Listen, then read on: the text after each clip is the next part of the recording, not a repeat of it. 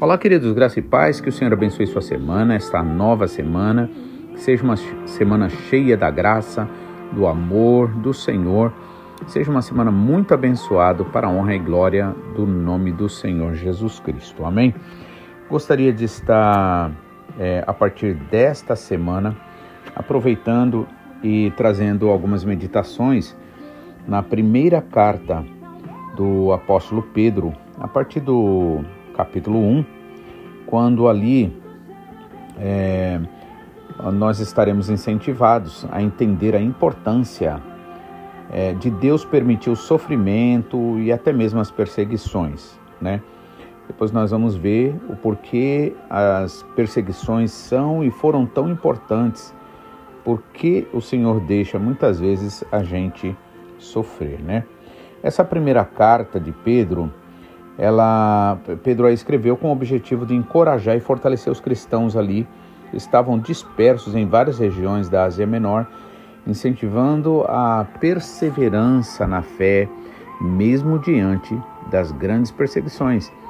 Foi escrita por Pedro, né, é, grande apóstolo do Senhor Jesus Cristo, né, que esteve ali sempre com Jesus e ele a endereçou para aqueles irmãos né, que estavam ali enfrentando bastante dificuldades e hostilidades por parte do, do, do Império Romano. Né?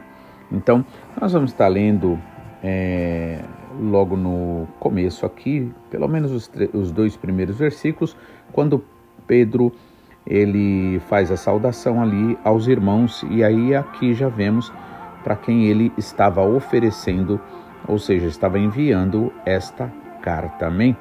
Vamos ler então é, capítulo 1 da primeira carta de Pedro, de Pedro, versículo 1 e 2 no momento, e depois a gente vai estar é, então é, orando e logo em seguida meditando.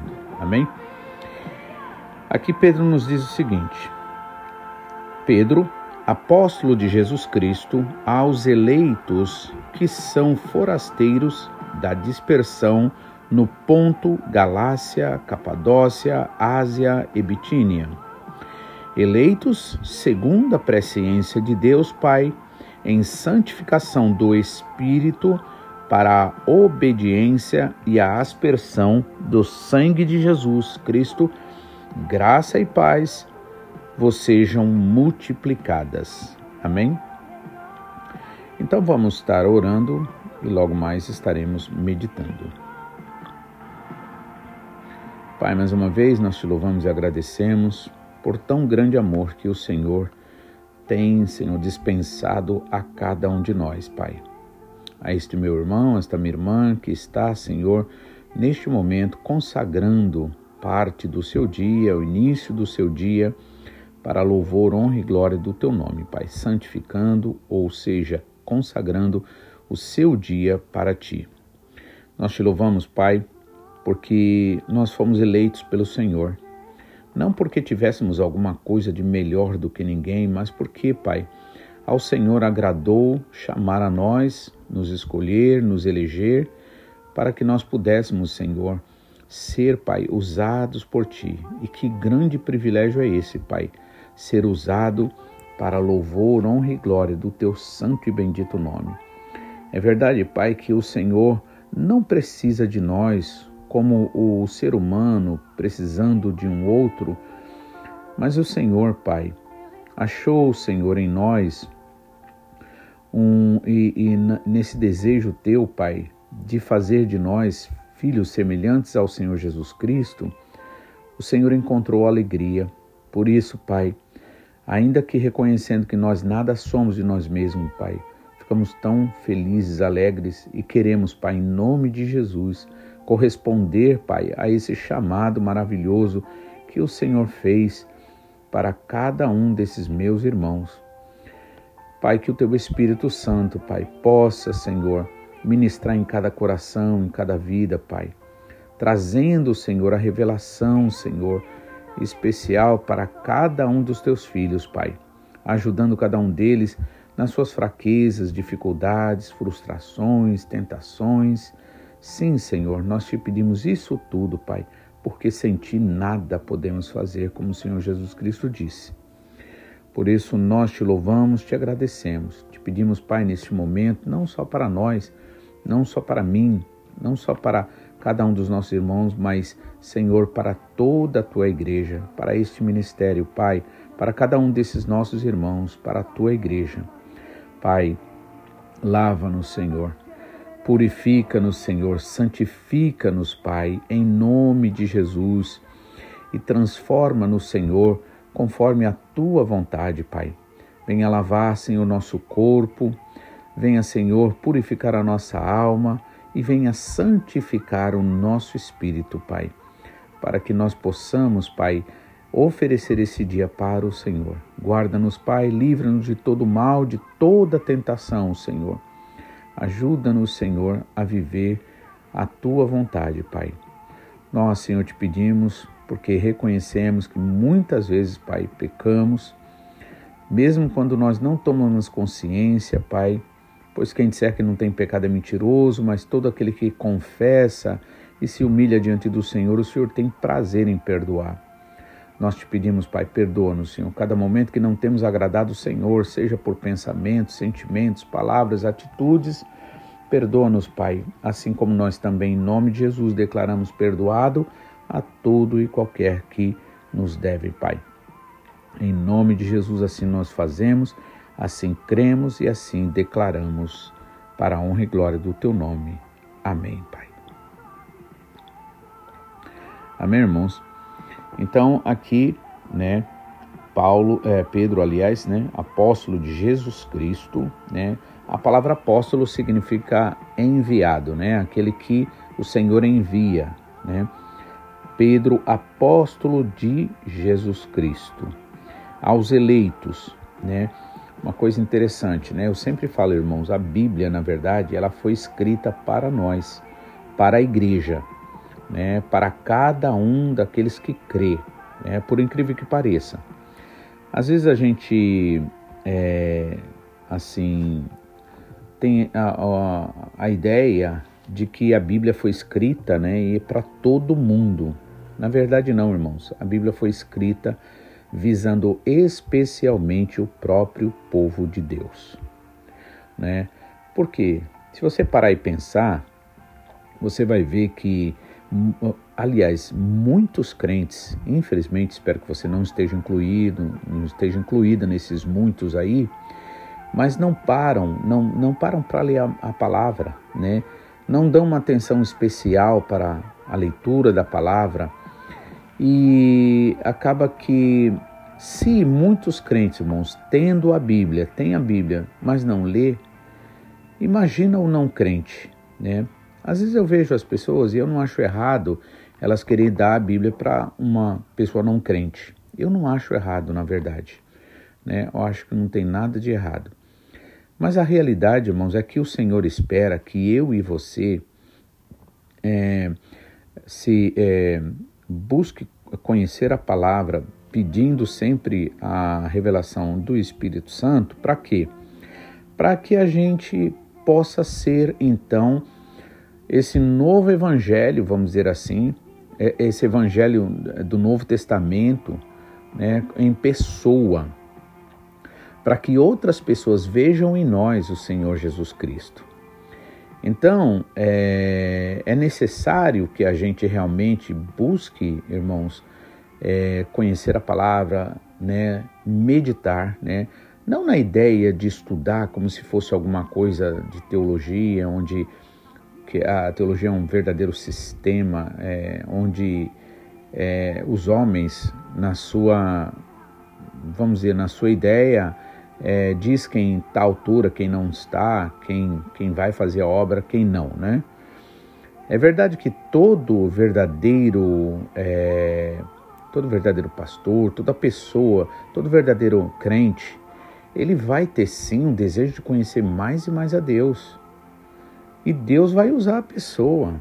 Então, realmente, ninguém precisa de uma escola para isso, porque ninguém, não, ninguém vai convencer ninguém. É o Espírito Santo, literalmente.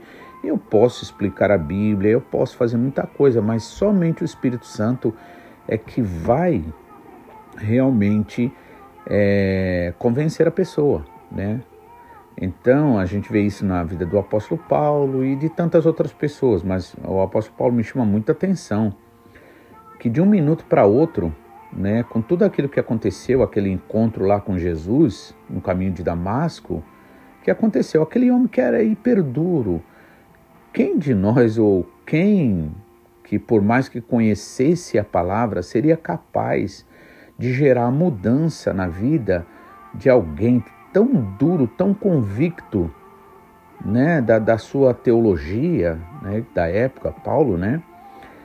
É, e quem seria capaz de convencer um homem tão decidido quanto ele era, né, no, no judaísmo, no farisaísmo, né?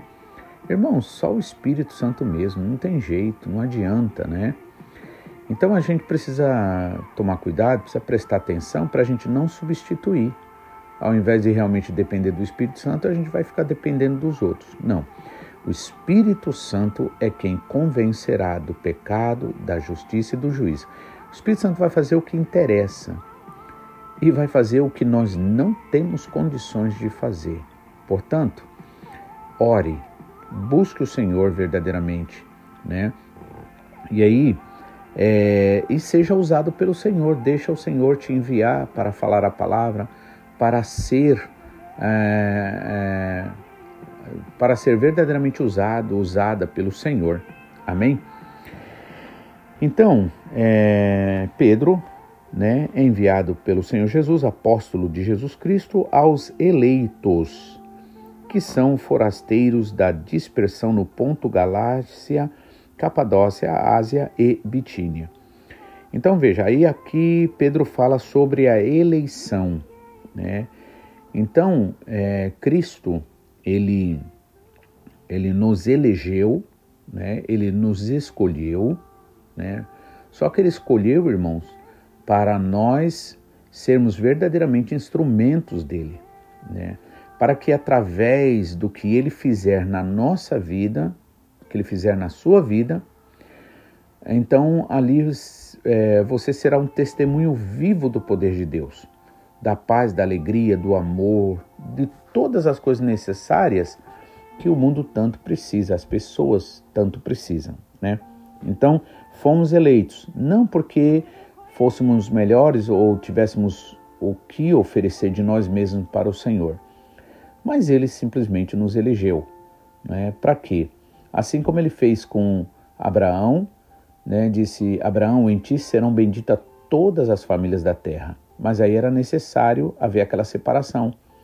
Era necessário que Abraão saísse da terra, da parentela, né? de toda aquela vida de conforto que ele tinha e fosse para um lugar onde Deus ainda ia mostrar para ele. Ou seja, em outras palavras, a saída era certa, mas aonde ele iria, por onde ele passaria, era incerto.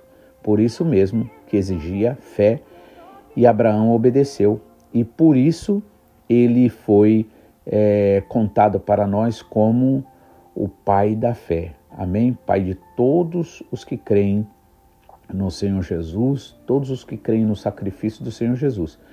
Por isso mesmo, que Deus tinha falado: olha, a sua descendência será como é, a areia do mar, a sua descendência será como as estrelas do céu. Se você puder contá-las, então você vai conseguir contar sua descendência. Com certeza, ninguém é capaz, nem mesmo a ciência, com todo o conhecimento que já tem, não, não é capaz de contar os trilhões e trilhões de estrelas, né?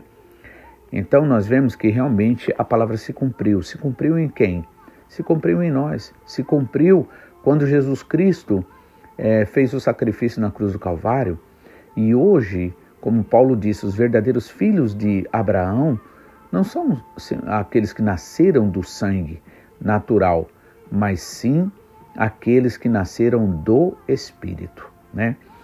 Então, nós fomos eleitos, né, é sempre importante lembrar: fomos eleitos, escolhidos para uma é, para um objetivo, para um propósito maravilhoso e eterno do Senhor. Amém?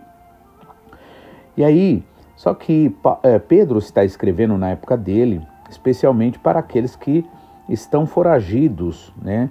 Os, foraste, os forasteiros da dispersão, né? Ou seja, houve uma dispersão ali onde os crentes estavam é, fugindo por causa da perseguição que havia ali naquela época. Né? Então ele diz: é, essa carta, em outras palavras, aos eleitos, são para os eleitos que são forasteiros da dispersão no ponto Galácia, Capadócia, Ásia e Bitínia. Então, muitos ali, irmãos, estavam espalhados, né? E aí, o versículo 2 diz: eleitos segundo a presciência de Deus Pai, né? Ou seja, antes de nós termos nascido, o Senhor já nos tinha escolhido. Não é que ele estava dispensando os outros, mas assim como ele disse para Abraão: Em ti serão benditas todas as famílias da terra, né? Abençoarei todas as famílias da terra. E foi por isso, né, na sua presciência, no seu conhecimento, que vai além do que nós somos capazes de entender, que Deus já nos escolheu antes mesmo de nascermos. Né? Eu gosto muito também, particularmente, do Salmo 139, que diz que é, o Senhor, ele. Vamos, vamos ler, né? Para ficar mais fácil a gente lendo, né?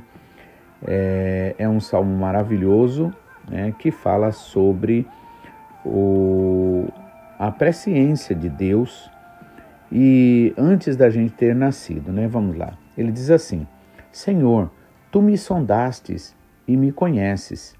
Tu sabes o meu assentar e o meu levantar.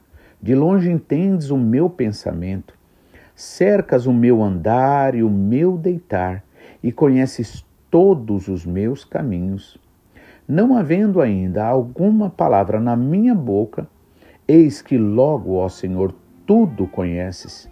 Tu me cercastes por trás e por diante e puseste sobre mim a tua mão. Tal conhecimento é para mim maravilhosíssimo, tão alto que não o posso atingir. Para onde mirei do teu espírito ou para onde fugirei da tua face? Se subir ao céu, lá tu estás. Se fizer no inferno a minha cama, eis que tu ali também estás se tomar as asas da alva, se habitar nas extremidades do mar, até ali a tua mão me guiará e a tua destra me susterá. Se disser, de certo que as trevas me encobrirão, então a noite será luz à roda de mim. Nem ainda as trevas me encobrem de ti, mas a noite resplandece como o dia. As trevas e a luz para ti são a mesma coisa pois possuíste os meus, as minhas entranhas, cobriste-me no ventre de minha mãe. Eu te louvarei, porque de um modo assombroso e tão maravilhoso fui feito ou fui formado. Maravilhosas são as tuas obras, e a minha alma o sabe muito bem. Os meus ossos não te foram encobertos quando no oculto fui feito, entretecido nas profundezas da terra. Os teus olhos viram o meu corpo ainda informe, e no teu livro todas estas coisas foram escritas, as quais em continuação foram formadas, quando nem ainda uma delas havia. E quão preciosos me são, ó Deus, os teus pensamentos, quão grandes são as somas deles. Se as contasse, seriam em maior número do que a areia eh, do que areia do mar. Quando acordo, ainda estou contigo. Ó Deus, tu matarás de certo ímpio, por isso apartai-vos, portanto, de mim, homens de sangue, pois falam malvadamente contra ti e os teus inimigos tomam o teu nome em vão. Amém? Até aqui no momento, né? Mas nesse salmo aqui, nós vemos sobre, é, é um louvor à onisciência de Deus, né? pela, e, e pelo seu cuidado, que começa muito antes. de a gente existir. Né? Então, por isso que Paulo fala da eleição. Né? Aliás, desculpa, Pedro fala da eleição. Eleitos segundo a presciência de Deus Pai, em santificação do Espírito. Né? Então, o Senhor, ele, com esse trabalho, né, e através do sacrifício do Senhor Jesus Cristo, ele veio trazer o que? Santificação, que significa separação.